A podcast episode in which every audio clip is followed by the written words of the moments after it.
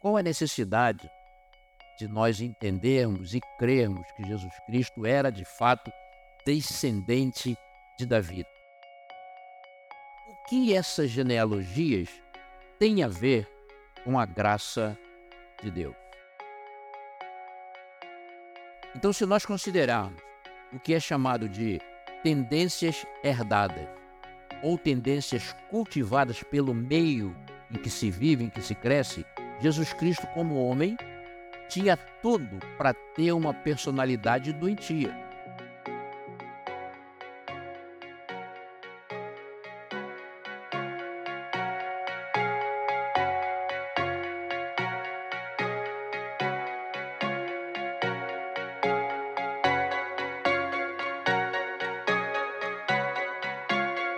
Olá, este é o podcast Encontro, o podcast semanal que lhe trará alimento espiritual para a sua semana. A mensagem de hoje tem como título A Genealogia da Graça e é apresentada pelo Mário Jorge Lima.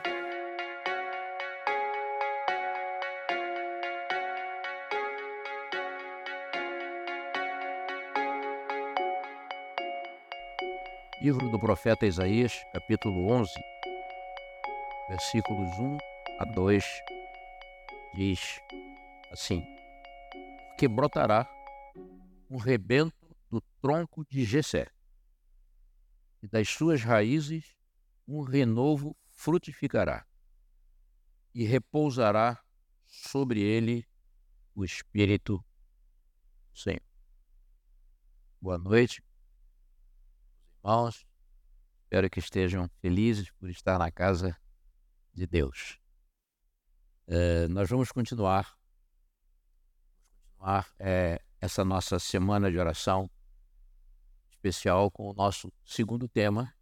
Nesses dois primeiros sermões, nós estamos tratando especificamente de algo que nós chamamos de soteriologia, que eu disse ontem que significa estudo da salvação, doutrina da salvação.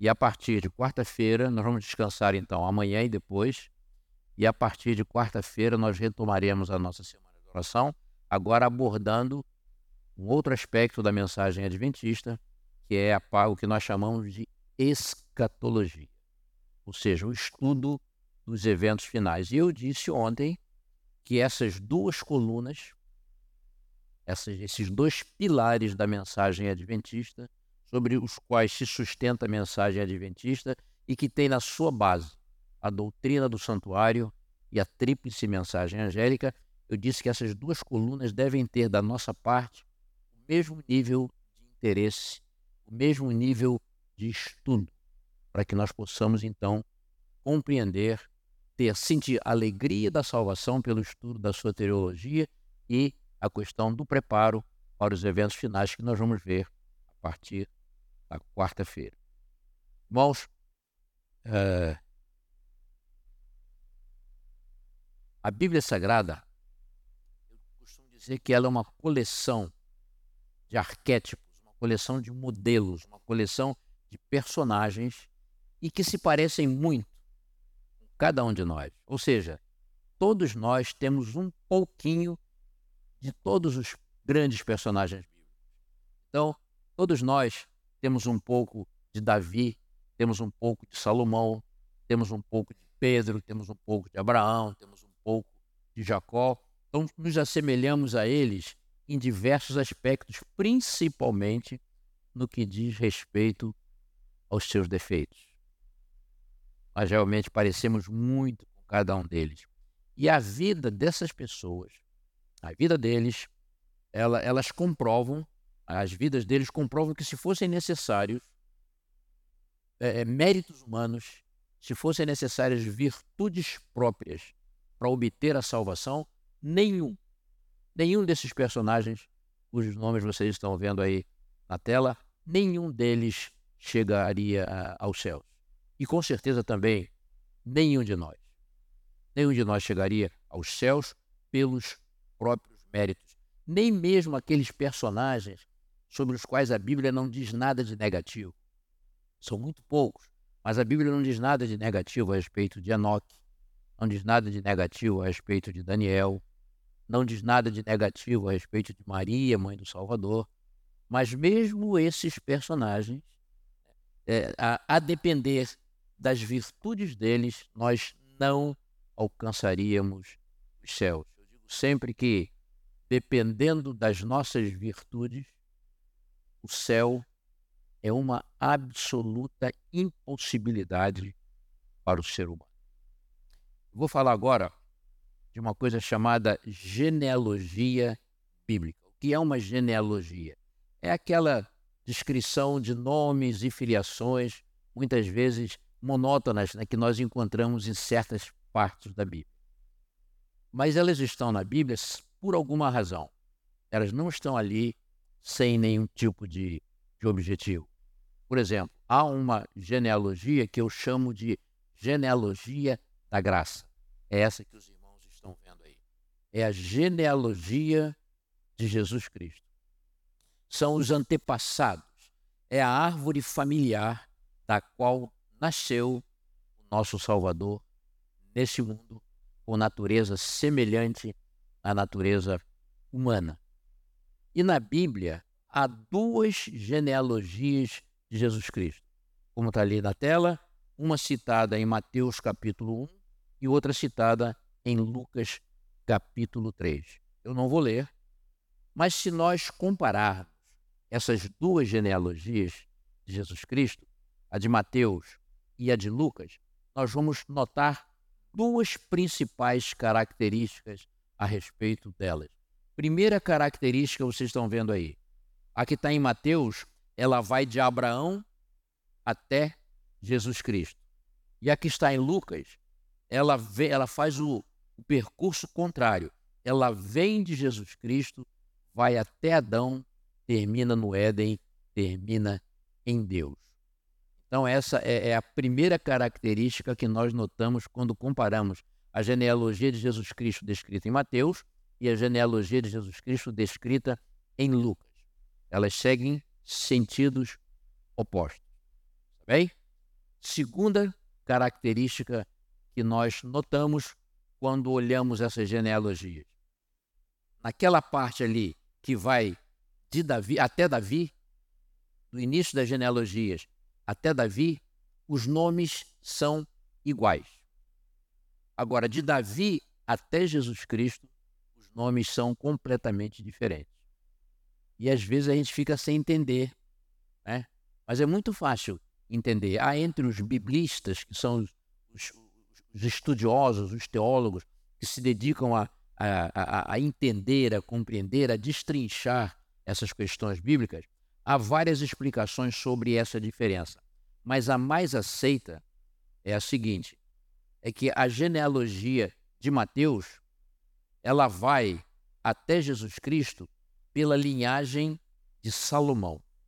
Ela chega a Jesus Cristo através de José, que nós sabemos que foi o pai legal de Jesus Cristo. Foi quem deu a Jesus Cristo a paternidade judaica. Ele não era o pai natural de Jesus Cristo, mas ele, de certa forma, adotou Jesus Cristo na sua família. Aceitou o plano de Deus e aceitou Jesus Cristo na sua família. Então, a genealogia de Mateus segue esse caminho.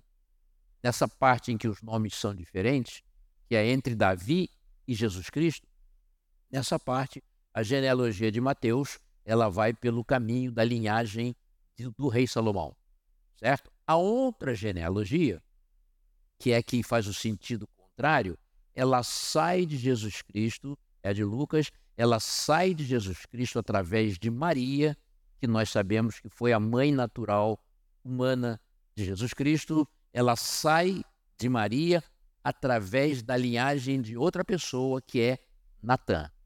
Então nós já entendemos muito facilmente por que, por que os nomes são diferentes nessas duas genealogias. Uma segue a linhagem de Salomão e a outra vem pela linhagem de Natã. Salomão e Natã eram irmãos.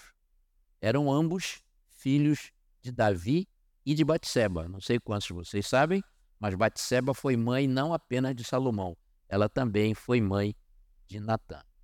Então vejam é, que detalhe significativo. Mateus, o evangelista, é, da primeira genealogia que nós estamos citando, Mateus foi um judeu que escreveu o seu evangelho para os judeus.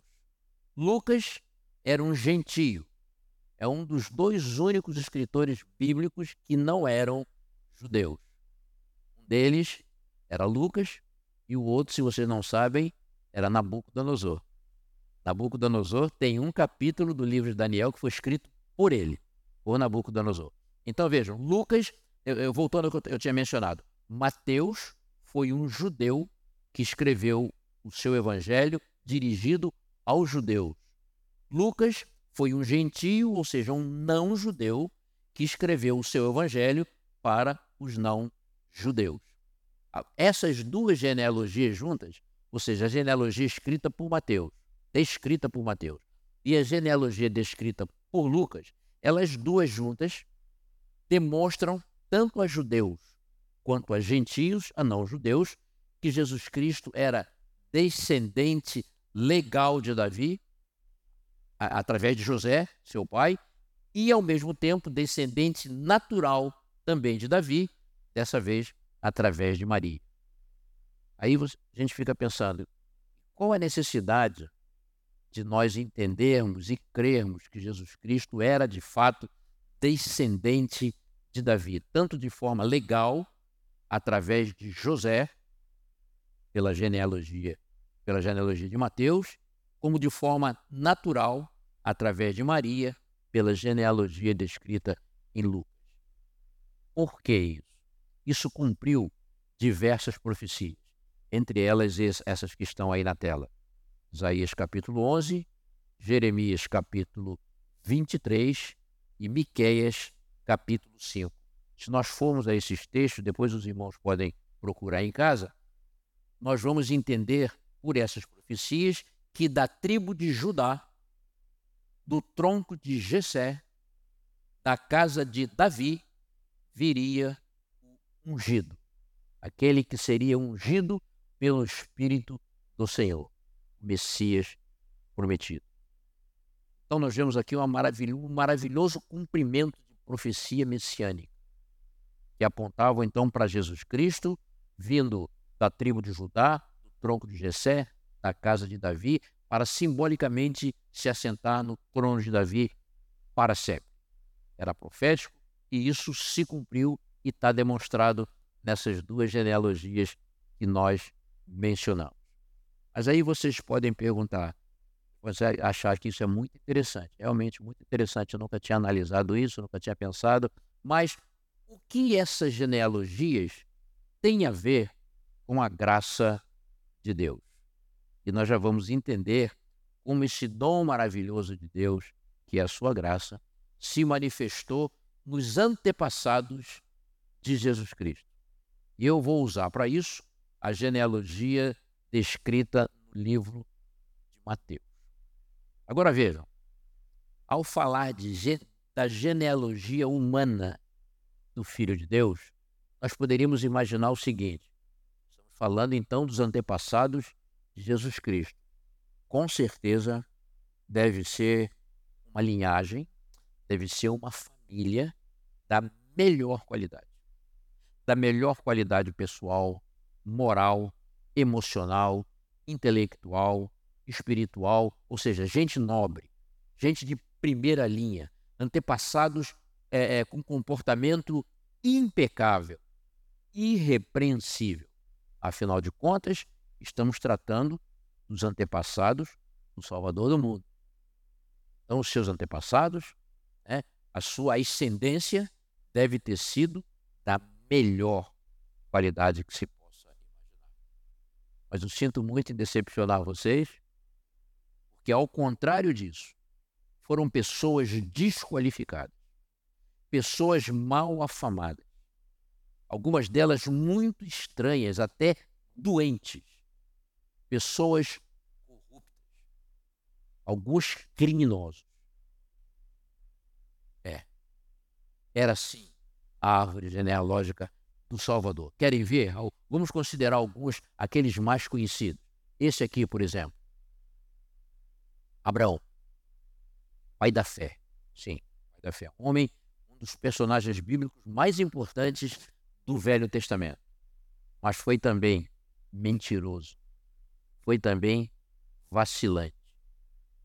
Por causa de decisões é, é, é, apressadas que ele tomou, nós estamos vivenciando até hoje. Basta olhar para o que está acontecendo lá no Oriente Médio. Nós estamos vivenciando até hoje problemas praticamente sem solução. Sem solução humana, sem solução política, econômica, social, religiosa. Não há solução para os problemas que estão acontecendo no Oriente Médio. Não vai haver solução nessa vida para aquilo que está acontecendo no Oriente Médio. E quem causou isso? Abraão. Está lá, na genealogia do Salvador. Querem ver mais um? Que nós todos conhecemos muito bem? Jacó. O próprio nome dele já diz quem ele é: ganador, mentiroso, sem amor fraternal, sem amor filial. Olha lá, a genealogia do Salvador. Querem ver mais um? Esse aqui. Judá. Judá cometeu diversas ações pecaminosas. Seduziu e enganou a sua própria nora. Grande patriarca. E olhem que Jesus é chamado de o leão da tribo de Judá. E esse homem está lá na genealogia do Salvador. Querem ver mais um que nós todos amamos e amamos muito? Esse aqui, Davi. Adúltero, assassino, assediador de mulheres, polígamo, mentiroso, mãos sanguinárias. Tinha mãos tão sanguinárias que, por causa disso, Deus o impediu de realizar o seu grande sonho, que era ser o construtor do Templo de Jerusalém. Está lá, a genealogia do Filho de Deus. Querem ver mais um? Também nós todos admiramos muito seu filho, Salomão, também polígamo, idólatra, adúltero, teve mais de mil mulheres, adorou os deuses pagãos dessas mulheres, e isso no fim da sua vida. Isso já ele se aproximando do final da sua vida. A Bíblia não há nem indicação direta de que Salomão tenha morrido salvo. Nós cremos nisso, mas por outro tipo de revelação, pelo espírito de profecia. Mas na Bíblia não há, não há uma indicação direta de que Salomão tenha morrido salvo. E esse homem, assim tão profundamente pecador, está lá na genealogia do Salvador. Querem ver mais um? Seu filho, Roboão, opressor, dividiu o reino de Israel, consequências terríveis para a história do povo de Deus. Por causa dele, que se baseou em ações é, indignas do seu pai Salomão, ele dividiu o reino, ficaram dez tribos ao norte, conhecidas como Reino de Israel, capital em Samaria, o Reino do Norte, e duas tribos ao sul, conhecidas como Reino de Judá, com capital em Jerusalém. As consequências foram terríveis. Nesses dois reinos, por esses dois reinos, passaram cerca de 20 reis em cada um deles, cada um pior que o outro. Sequência de atos de Roboão, que está na genealogia do Filho de Deus. Querem ver mais um? Esse aqui, ó. Jorão assassinou seus seis irmãos e adorou deuses falsos. Mais um, Uzias, profanou os rituais do templo e morreu leproso. Querem ver mais um? Acais, um dos mais ímpios reis de Israel, de Judá, idólatra, sacrificou seus filhos a Baal. Por falar em Baal, esse aqui, Manassés, ímpio, assassino, pior rei de Judá, idólatra, também sacrificou seus filhos a Baal no, no templo de Jerusalém e construiu altares a Baal dentro do pátio do templo de Jerusalém. Manassés. Está lá genealogia do Salvador. Antepassado, família de Jesus Cristo. Querem ver mais um? Amon, idólatra, feiticeiro. Está lá, na, tá lá na, na genealogia de Jesus. E alguns foram ilustres desconhecidos, ninguém sabe quem foram esses ou o que eles fizeram. Abiúde, Azor, Sadoc, Matã, Ninguém sabe quem foram esses aí. Então lá, a genealogia do nosso Salvador. E entre esses antepassados de Jesus, eu citei apenas alguns, tem mais gente? É, entre esses antepassados, há, por exemplo, reis impais, ímpios, que geraram filhos justos, como, por exemplo, Acais, um dos mais ímpios reis de Judá, que gerou Ezequias, um rei justo. Amon, também ímpio, gerou Josias, um rei que seguiu e seguiu a, os comandos do Deus de Israel. E ao contrário também, pais justos que geraram filhos ímpios, como por exemplo Ezequias, um rei justo que gerou a Manassés, um rei ímpio. Josafá, um rei justo que gerou a Jorão, um rei ímpio. E há também entre esses personagens é, alguns justos que se afastaram de Deus, como por exemplo Salomão. E o contrário, reis ímpios, mas que acabaram se voltando para Deus no final das suas vidas, como por exemplo Manassés, o mais ímpio rei, rei de Judá, como eu citei, mas que no final da sua vida ele se arrependeu dos seus maus caminhos e se voltou para Deus, e Deus deu a ele de volta o trono de Judá. Então, irmãos, o que que isso mostra? Isso mostra que tanto a graça quanto a desgraça, elas não são hereditárias. Elas não passam de pai para filho. Tanto a graça quanto a desgraça, elas vêm por escolhas individuais. Elas vêm por aceitação ou recusa do plano de Deus na nossa vida. Elas não são hereditárias. Agora, nessa genealogia de Mateus, ainda tem uma particularidade muito interessante e até instigante, eu diria. Além desse, desse grupo de personagens complicados que nós acabamos de analisar, nessa genealogia descrita por Mateus, são citadas também quatro mulheres. E eu tenho certeza que os irmãos já ouviram alguns sermões a respeito disso. É, é por que, que a gente que, que causa estranheza é, o fato de haver quatro mulheres citadas na genealogia de Jesus Cristo, descrita em Mateus? Porque isso era coisa muito rara em qualquer genealogia hebraica. Na cultura hebraica e, consequentemente, nas genealogias do povo de Israel, as mulheres não tinham, aliás, na sociedade, na sociedade judaica, as mulheres não tinham grande. Nos tempos bíblicos, as mulheres e as crianças, elas nem eram contadas. Quando você vai ao livro do Êxodo, lá na saída do povo do Egito, você lê que saíram de lá naquele dia 600 mil pessoas, aí o texto diz assim, sem contar mulheres e crianças. E mesmo nos tempos mais modernos do Novo Testamento, quando fala lá da multiplicação dos pães, tanto a primeira quanto a segunda, né? diz ali, comeram ali naquele dia 3 mil pessoas, 5 mil pessoas, sem contar mulheres e crianças. E quando eram feitos os censos, também as mulheres não eram contadas. Eram contados apenas os varões valorosos, né, que poderiam se tornar guerreiros.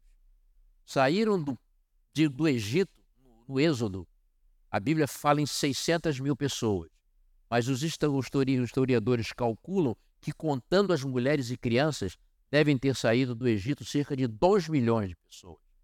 Vejam a quantidade de pessoas que Moisés teve que gerenciar, teve que guiar, liderar no deserto.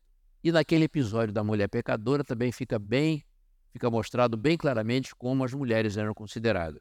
Ninguém adultera sozinho ela foi apanhada em adultério. Essa mulher que muitos pensam que era Maria Madalena, não era. Maria Madalena era uma outra mulher. Essa mulher pecadora não tem nome citado na Bíblia.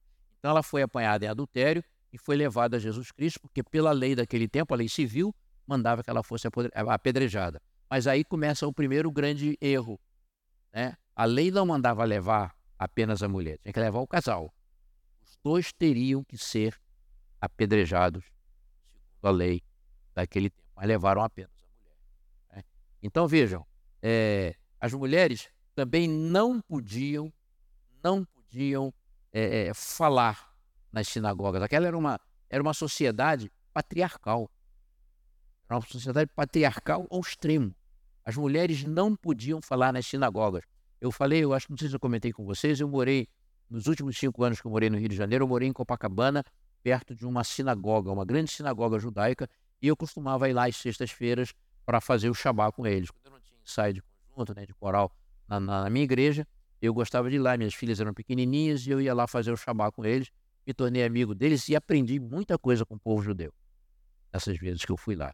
E uma coisa que eu notei era que as mulheres sentavam de um lado, na sinagoga, e os homens do outro lado. Até hoje existe, então, essa segregação em relação às mulheres. Desculpem, olha, elas não podiam falar nas sinagogas, elas não podiam frequentar escolas religiosas.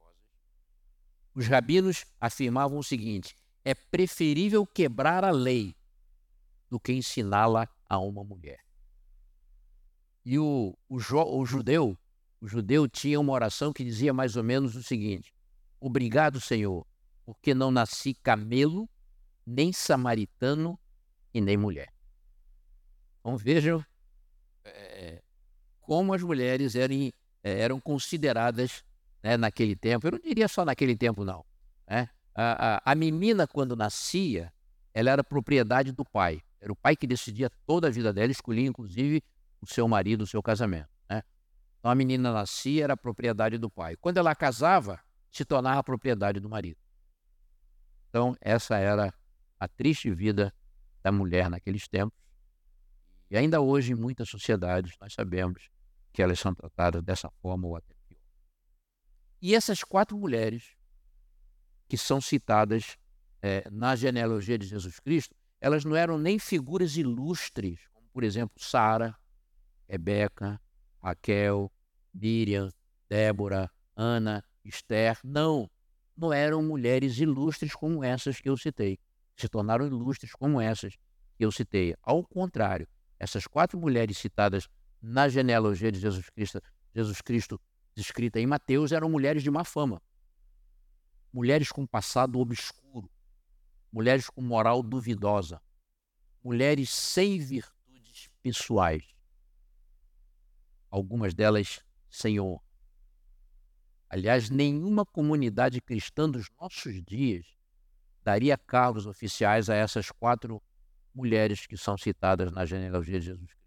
Vamos conhecer essas nossas quatro heroínas. Tá? Esse aqui é o texto. Mateus, capítulo 1, 3, 5 e 6 diz assim: Judá gerou de Tamar, a primeira mulher, a Pérez e a Zera. Salmão gerou a Raabe, a segunda mulher, a, gerou de Raabe, a segunda mulher, a Boaz. Este de Ruth, a terceira mulher, gerou a Obed. E Obed a Jessé, Jessé gerou ao rei Davi, e o rei Davi a Salomão, daquela, aquela, não tem nem nome, sabe aquela? Daquela que fora mulher de Urias e nós sabemos que se tratava de Batseba. E de fato, irmãos, pelos conceitos e julgamentos e, cultura judaicos, né, eram quatro mulheres consideradas uh, totalmente indignas. Por exemplo, Tamar era pagã, sedutora, teve um caso com seu sogro, que eu já falei, que foi Judá, né, o grande patriarca Judá. Raabe, também pagã, prostituta. Ruth, também pagã. Até em relação à moral de Ruth, não há nada assim que desabone a conduta dela. Mas era, era uma sem pátria, era uma expatriada, era uma sem terra, né? uma estrangeira. Então vejam, das quatro mulheres, três nem eram, nem faziam parte do povo de Israel. Estão lá na genealogia do Salvador. Né? E Batseba, né, considerada adúltera, na realidade ela foi seduzida por Davi, tinha, os historiadores dizem que Batseba tinha entre 17 e 18 anos, era uma menina. Davi já tinha 51 anos quando seduziu Batseba e era o grande rei de Israel. Então vejam, ela não, ela não tinha nem como resistir àquele assédio. Mas quem levou a fama foi ela. Certo? Então, se nós considerarmos o que é chamado de tendências herdadas ou tendências cultivadas pelo meio em que se vive, em que se cresce, Jesus Cristo, como homem, tinha tudo para ter uma personalidade doentia. Com antepassados desse nível, Jesus tinha tudo para ter uma personalidade doentia, para ser um somatório de todo tipo de perversões, de problemas emocionais, de desvios comportamentais, porque ele era produto de uma hereditariedade da pior qualidade. Aliás, o povo de Israel, o próprio povo de Israel, se nós formos lá na origem do povo de Israel, o povo escolhido de Deus, ele tinha na sua origem o que? Na origem das suas doze tribos, ele tinha o quê? Um relacionamento polígamo, polígamo de Jacó com duas mulheres e duas concubinas, com quatro mulheres. Foi desse relacionamento, condenado por Deus, né? não aceito por Deus, mas foi desse relacionamento que surgiram as doze tribos do povo escolhido de Deus. Então vejam, ao apresentar esses assuntos, esses, esses casos né, estranhos, tanto na origem do povo de Deus, como na genealogia do Salvador do mundo. Quando a Bíblia apresenta isso aí, nós vemos que a graça de Deus lida com estranhas situações. E entendemos que Deus fala uma outra linguagem, diferente da linguagem a qual nós estamos Deus vê o coração. Sabemos pela Bíblia que Deus não vê apenas o exterior, ele vê o interior, ele vê o coração. Isso é uma linguagem figurada, porque o coração não pensa. Deus vê a nossa mente. Ele conhece os nossos pensamentos. E a linguagem de Deus é, uma, é a linguagem do perdão, é a linguagem da inclusão, é a linguagem da aceitação. E é também a, a linguagem da justificação, da mudança de vida, da transformação e da restauração. Mas apesar desses antepassados doentes que Jesus Cristo teve, ele, Jesus Cristo, foi perfeito. A sua natureza humana, semelhante à nossa, ele foi perfeito, foi santo, foi puro. Ele não se deixou afetar pela carga genética seus antepassados. Não se deixou. Com base nisso, nós podemos afirmar o seguinte, irmãos: não há, não há passado obscuro, não há influência genética, não há condicionamento psicológico, não há meio social pervertido que possa impedir uma pessoa de ser alcançada pela graça de Deus. Não há. De impedir uma pessoa de ser restaurada de ser transformada, de nascer de novo, de se tornar uma nova criatura.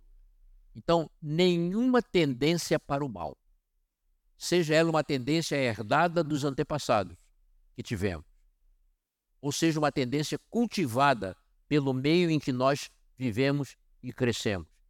Nenhuma tendência herdada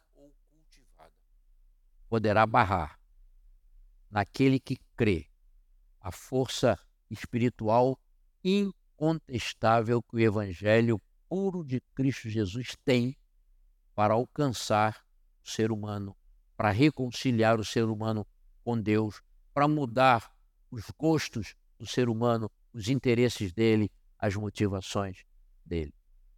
E desses principais personagens que eu mostrei aí para os irmãos, é, que eu citei, é, a, a, alguns deles, ao longo das suas vidas, passaram pelo arrependimento, passaram pela confissão, passaram pelo perdão de pecados e foram o quê? Foram justificados. Eles foram justificados, não os seus erros. Deus não justifica pecados, Deus justifica pecadores. Pecado Deus condena e pecado tem que ser pago. Agora, o pecador, ele pode ser perdoado pode ser justificado e restaurado. E o que é justificação? Já estamos chegando ao final dessa nossa segunda conversa. É, o que é justificação? Justificação, como está aí na tela, é de uma forma que nós chamamos substituta, Deus atribuir, Deus imputar, como diz Ellen White, Deus acreditar, Deus transferir a justiça perfeita, os méritos perfeitos de Jesus Cristo, a obediência perfeita que Jesus Cristo apresentou quando aqui viveu, a morte eterna que Jesus sofreu. Deus pega todo esse pacote de bênçãos, tudo de bom que Jesus Cristo tem e é, Deus acredita na vida do pecador. Isso é chamada justiça imputada, transferida, atribuída de Jesus Cristo para o pecador. E Deus faz isso quando nasce a fé no coração do pecador. Esse é o processo. O pecador ouve uma história de amor, se comove, acredita naquilo e quer mudar de vida. Abandona os seus maus caminhos, crê, tão somente crê. Quando ele faz isso, Deus faz duas coisas. Pega todas essas coisas boas de Jesus Cristo e atribui a esse pecador. Passam a ser desse pecador. Quando Deus faz isso, em seguida, a outra coisa que Deus faz é dizer para o universo que aquele pecador não é mais pecador. A partir dali, ele é justo, porque creu. Daí o termo justificação, porque creu. Justificação pela fé. Para quem Deus diz isso? Deus diz isso para todo o universo não caído. Anjos e habitantes dos seres que nunca caíram. Mas Deus diz isso também para os anjos e demônios de Satanás e principalmente para o próprio Lúcifer. Você está vendo o Mário? O Mário era um pecador condenado à morte eterna, mas ele creu no sacrifício do meu filho e quis isso na vida dele. Então estou atribuindo ao Mário o que é do meu filho. E estou dizendo para você, Lúcifer, que o Mário não é mais teu. O Mário agora é meu. Ele é justo. Justo não significa perfeito. Justo significa justificado. Ter sido considerado e declarado por Deus como sendo. Uh, quero terminar mencionando rapidamente dois outros personagens que estão nessa mesma genealogia. Mas, ao contrário desses todos que eu citei, eu mencionei, esses dois personagens que eu vou mostrar aqui, não, apesar de serem seres humanos, com natureza pecaminosa igual a desses outros todos, mas eles não se deixaram influenciar por essas tendências vindas dos mesmos antepassados embora, como todos nós, também possuíssem natureza caída. Estou me referindo a esses dois José e Maria, os pais humanos do Salvador do. José, se você procurar na Bíblia, você não encontra nenhuma palavra proferida por José que tenha sido registrada. José é aquele que entra mudo e sai calado da história bíblica. É. Mas José foi o elemento de ligação entre o Velho Testamento e o Novo Testamento. Quando ele adotou Jesus Cristo e aceitou, embora não entendesse, ele aceitou o plano, o plano de Deus. Tentou não aceitar, mas como era um homem justo, a Bíblia diz que José era justo. Como ele era um homem justo, ele não quis manchar a imagem de Maria. E ele planejou se afastar daquele casamento silenciosamente. Mas Deus o procurou e falou: Olha, esse ser que está nela não foi gerado por homem nenhum. Fique tranquilo. Ele foi gerado pelo meu espírito. Aceite Maria, case com ela. E ele aceitou.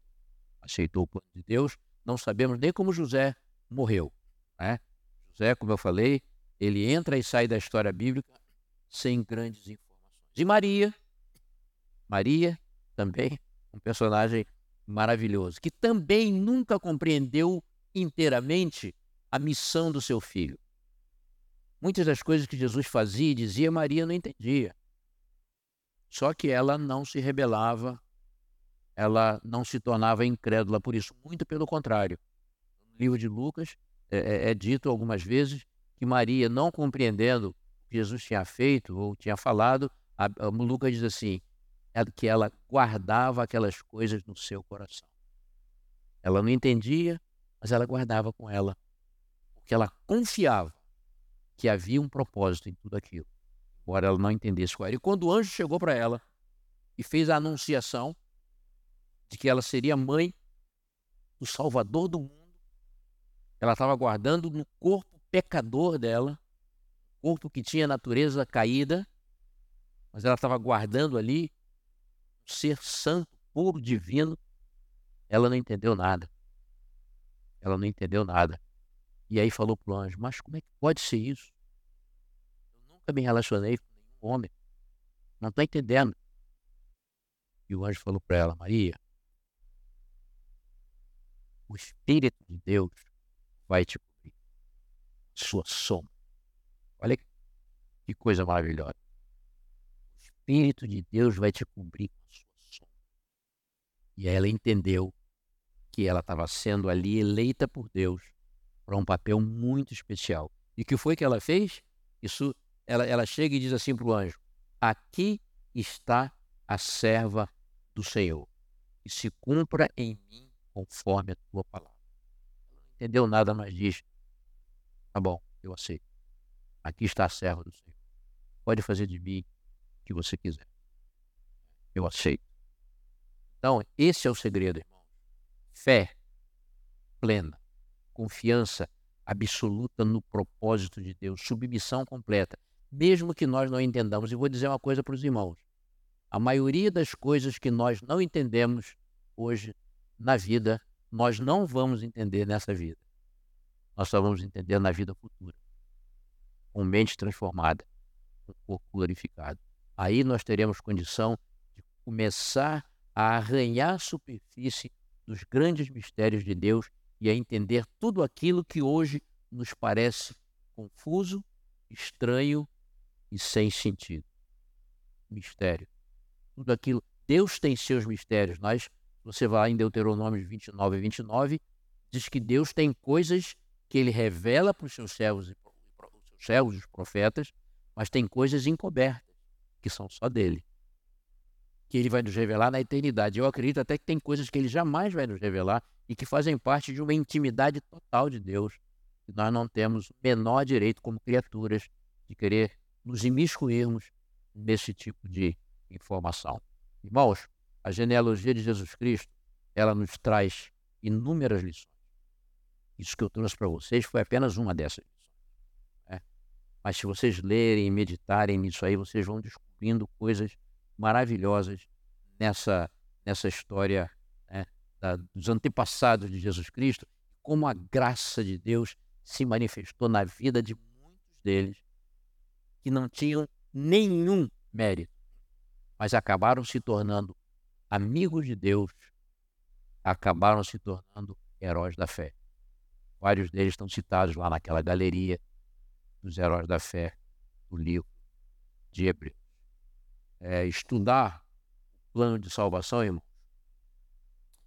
conhecer como isso funciona para Deus como nós podemos nos beneficiar desse amor de Deus que não tem limite. A doutrina da salvação é como se fosse uma ciência. Ciência exata, ciência matemática. Como ciência, é, ela tem fórmulas, ela tem variáveis, ela tem incógnitas. E se você conseguir entender colocar esses elementos da salvação na ordem bíblica correta, o resultado disso é líquido e certo. É salvação. É alcançar a salvação em Cristo Jesus. Quando nós conseguimos colocar todos esses, esses elementos, cada um no seu lugar, cada um cumprindo a sua função, cada um deles entrando na vida do crente no momento certo, com a função certa, aí nós adquirimos alegria, certeza, segurança da salvação. Estes são os temas que nós ainda vamos estudar A partir de quarta-feira, nós vamos nos dedicar então agora ao, ao, ao, segundo grande pilar da mensagem adventista, que é a parte soteriológica. Eu gostaria que a, parte é, é, é, escatológica, obrigado, é, que é a parte que trata dos eventos finais, e eu gostaria de dizer aos irmãos, tanto aos que estão aqui, aliás, uma boa presença, feliz por ver bastante gente aqui, mas aqueles também que estão nos assistindo pela internet ou que vão ver esse vídeo depois, não percam a partir de quarta-feira é, o que nós estamos chamando de a graça nos eventos finais. Vocês vão ver como os eventos finais, que muitas vezes nos assustam. Tem muita gente assustada com o que está acontecendo no Oriente Médio, com o que está acontecendo na economia, na política, no, no, no campo social das nações. Muita gente achando que Deus até perdeu o controle sobre esse mundo. Pois eu vou dizer a vocês: Deus não perdeu o controle sobre esse mundo. Deus está conduzindo a nossa história com mão firme e braço forte. Ele vai levar a nossa história a um final feliz. Não, não podemos ter dúvida quanto a isso. Se nós tivermos certeza quanto a isso, não há motivo para assustamento. Né? Quando acontecerem esses fatos políticos, econômicos, sociais, é, ambientais, quando essas coisas acontecerem, nós vamos acompanhar isso aí, mas sem ficar morrendo de medo, sabendo que por trás disso aí há um Deus que nos ama e quer nos conceder. Para isso ele chegou às últimas consequências. Para isso ele deu sua própria vida na pessoa. Bem, Maranata.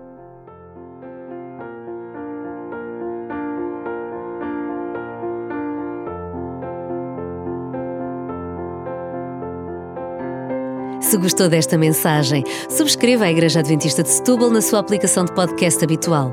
Para mais informações, consulte as nossas redes sociais em adventistas.setúbal. Tenha uma boa semana.